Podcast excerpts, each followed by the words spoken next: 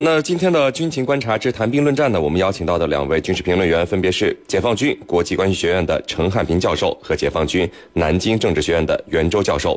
两位呢，来和我们的军迷朋友们打一个招呼。军迷朋友们，大家好，我是陈汉平。军迷朋友们，大家好，我是袁周。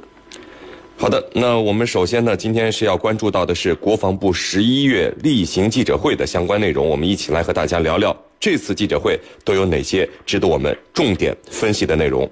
呃，袁教授，呃，在这次的十一月例行记者会上，一开始就有记者问到了中央军委副主席范长龙最近访问吉布提的一个情况，呃，问到我们中方有没有考虑把在吉布提的这个保障设施提升为军事基地？那么。我们国防部新闻发言人的回答是呢，中国在吉布提建设的保障设施将主要用于中国军队执行亚丁湾和索马里海域反海盗护航、人道主义救援等任务的休整补给保障。那中国在海外建立保障设施，是为了更好地承担国际责任、履行国际义务、保护中国的合法利益，而不是为了寻求军事扩张。这个保障设施和军事基地的差别在什么地方？不是都由军方来使用吗？为什么我国在海外不能有军事基地呢？呃，有军事基地的存在，不也是为了保护和平吗？这个问题您怎么看呢？好的，那么要回答中国为什么不能在海外建军事基地，而要建设保障设施，我们首先就要理解军事基地和海外保障设施它的本质区别。那么海外军事基地呢？它指的是一国在海外公地、领地、属地、海外省或海外托管地。以及其他国家土地上驻扎有一定数量的武装力量进行的特定的军事活动而建立的相应的组织机构和设施的地区。那么说的通俗一点呢，就是在海外建立的本国的军营。那么它是殖民时期的产物，带有明显的军事扩张的色彩，是当前世界霸权主义大国推行其全球霸权战略的一个重要的工具。而海外保障设施呢，这是为了本国的军队呃在海外实施的军事行动，比如说。远洋训练、护航、人道主义救援、国际维和等，那么提供后勤保障的设施。那么两者最大的区别呢，有两条：一呢是是否驻有常驻有军队；第二呢是是否服从当地的法律管理，那么尊重驻地国的主权。军事基地呢，因为驻有这个常驻的军队，那么实际上有点像国中之国。一个有别国军事基地的国家，那么其主权往往是不完整的，内政也是容易受到干涉。呃，我们中国的军事战略呢是防御性的，我们不干涉别国的内政，更不谋求任何霸权，因此我们也没有必要在别国建立军事基地。那么，当然，作为一个负责任的大国，我们有捍卫世界和平和地区稳定的义务，有实施人道主义救援的责任，也有捍卫不断扩展的国家利益的需要。因此呢，我们的海军必须由浅南走向深南，我们的军事力量也有必要走出去。所以，我们为了更好地履行我们捍卫国家利益。这个守护世界和平的职能呢，我们也有必要在海外建立一些保障设施，以为我们提供后勤保障。那么这些保障设施的建设呢，是和这个所在国呢是在互利共赢的基础上建设的。那么我们是充分的尊重当事国的主权和利益的。那么我们的这种做法实际上也是值得当今的世界上的大国学习和借鉴的。是您。那好，那陈教授啊，这次的发布会的一个重要的问题是和日本有关的，就是。日本预计将在二零一七年的夏季之前敲定萨德导弹防御的一个蓝图。那这个蓝图是什么含义？日本部署萨德和韩国部署萨德是不是性质都是一样的？如果说啊，这个韩国的萨德系统它的雷达探测范围呢，可能现在是要进行缩减的，那是不是日本是可以毫不顾忌的直接把这个探测雷达的范围放到最大？而根据美日安保条约。未来如果日本受到攻击，那就等同于美国受到攻击。我们中国和俄罗斯对于日本萨德的部署，是不是更加的无能为力？不然就等于要和美国宣战了呢？嗯，呃，这里头我们先来回答一个问题，就是日本的导弹发育蓝图到底是什么？我认为有两个方面，一个方面呢，就是如果日本的萨德导弹系统就未来部署的话，那么它可能和宙斯盾舰搭载的海基型导弹 SM 三，以及地对空的拦截导弹爱国者三，这样的话，它形成一张共同的拦截网，那么把现阶段为两段的拦截导弹系统，提升为三段的导弹拦截系统，这是一个方面的内容。第二个方面呢，就是引进通过引进美国海军的宙斯盾舰雷达和 S M 三导弹系统移到陆上，形成陆上宙斯盾系统，那么对导弹在中段进行迎接啊，迎就是这个欢迎的迎击，就是击落的击。啊，迎击，那么这样呢，就是两个组成了日本的导弹防御蓝图。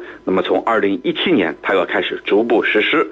至于第二个问题，就是按照美日安保条约，按照这个美日的这一种军事同盟的性质，那么是不是我们针对日本的，那么就有可能被美国视为是侵犯了美国的呢？那这里头我们要从两个方面来看问题。第一个方面，美日同盟它是指。日本遭到攻击的情况下，等同于美国遭到攻击。那么现在我们没有去攻击日本，我们只是在技术手段上来针对它的萨德导弹系统，比如我们对它进行信号的干扰。那么这个就不能视为我们对日本进行的攻击，所以这一点是不存在的，站不住脚的。那么第二呢，就是我们今后把打击系统首先针对日本的萨德导弹系统，那么这。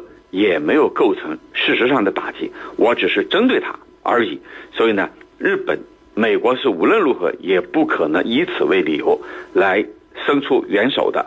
那么再一个方面，我们要看出来，未来的特朗普政府他会审时度势，不可能更多的卷入其他国家的事务。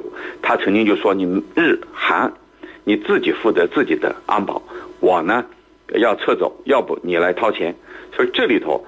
它所体现的就是永远是美国第一，其他国家第二或者第三。那么他不可能把其他国家放在重要的位置。那么还有一个问题就是，日本跟韩国的这种部署有没有不同？我觉得有不同。不同在哪儿？那么韩国他说，我面对的朝鲜的威胁，我是直接应用于朝鲜的导弹发射系统，是针对朝鲜的。那么我们听起来。这还能够站得住脚？那么你日本跟朝鲜离得那么远，你日本拿出这个借口说我要针对朝鲜，那所有的人都明白你这是唬人的，你这是借口，你这是欺人太甚，你肯定是针对咱们中国的。所以这里头它又是不同的。我们对日本的萨德导弹系统不可能毫无应对的对策，肯定有咱们的对策，只是目前不便公开而已。主持人。好的，那袁教授啊，这个有记者就问到了，最近海外媒体报道，解放军的军衔制度即将改革，包括取消大校，改为准将，并且恢复设立一级上将军衔。那新闻发言人说，他注意到社会上，特别是互联网上有各种各样关于改革的说法，但大多是推断或猜测。哎，你看，没有承认，也没有否认。在这里呢，我们想知道的一点就是，大校和准将是不是只是名称上的不同而已？呃，其实他的级别或者承担的责任基本是一样的。而这个一级上将这样的设置，以前在解放军中是什么时候出现过的？设置一级上将的国家里都是什么样的人可以获得这样的军衔？是不是它只是一个荣誉呢？请您给我们介绍一下。好的，这个大校和准将，它都是低于少将而高于上校的这个一级军衔。那么，是否设置大校还是设置准将？呃，各个国家呢，它源于本国的军事文化的不同、历史传承的不同，那么呃，着重于不同的考虑，那么它会有不同的设置。实际上，也并不是这种校级军官呃的军衔设置呢，各国有所不同。那么尉官、将官的设置呢，呃，各国也各有特色。那么比如说前苏联，那么它的尉官设置它就有大尉的军衔，那么我国就没有。而美军呢，将官呢，它除了准将、少将、中将之外，它的上将还分为三星上将、四星上将和五星上将。那么前苏联则设置了大将和元帅，呃，朝鲜呢则专门为他的最高领导人设置了大元帅一职，而一些非洲小国呢，他的军衔设置最高只到了校官。你比如说著名的卡扎菲，他就是个上校，啊，为什么？因为上校已经是他们国家的最高军衔。那么我们当年之所以设置大校而没有设置准将，呃，一是考虑到我们的历史传承，那么五五年的这个呃军衔设置呢就没有准将，呃，而有大校军衔。那么第二呢，是希望减少将军的数量，呃，准将呃也得叫将军。如果设置了准将，那么就会造成军队中又会出现很多的将军，那么这样呃将军的数量就会过多，呃，所以我们通盘考虑呢，还是设置了大校的军衔。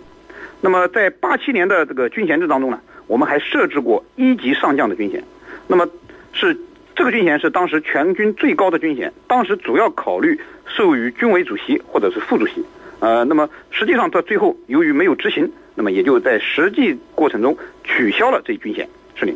嗯，好的。那程教授，嗯，那我们另外看到台湾方面二十九号在南沙太平岛举行这个人道主义救援演练啊，是军警联合演练。那这次太平岛的人道救援操演，呃，背后隐藏着什么玄机吗？是不是就像是台湾方面所说的，就是强化在太平岛海域的海难搜救和紧急医疗后送机制呢？请您再给我们分析一下。嗯，好的。那么这次他们在台湾岛所进行的人道操演啊，呃，那么拿他自己所说的，呃，是为了人道救援啊更富有成效。那么台湾方面呢，他列举的一组数据，从两千年到现在，总共进行了七十多次起的各种形式的海上救助，那么有一百多人次得救，这就是台湾所声称的要在太平岛展开这个人道。救援操演的主要的目的所在，但是我们认为呢，还有其他的目的。这个目的呢，包括两个方面。第一个方面就是通过这次人道救援，吸引国际媒体、国际舆论的关注，能够使非法仲裁案呢，涉及到台湾的这个太平岛的问题啊，能够有一个清晰的认识。比如这一次，台湾方面特别邀请了世界多国媒体。包括日本的媒体，因为日本呢是炒作非法仲裁案最得力的一个国家，那么把日本的媒体请来，让他们看一看这个地方到底是礁还是岛，太平岛到底有没有淡水，亲口去尝一尝。那么很显然，有利于粉碎这个域外势力所煽动的这一种非法仲裁案，这是一个方面。但更一个方面，我认为台湾以此来显示太平岛的地位。和价值，特别是它的战略价值。那么这个里头，它显示是有目的的。什么目的？就是告诫西方国家，啊，或者暗示西方国家，这么重要的地方是对大陆的一个很好的前置。如果我租给你们，或者我借给你们使用，那么它的地位和价值自然更进一步提升。同时呢，也会导致我们大陆方面感到这个非常的不爽。主持人，好的。那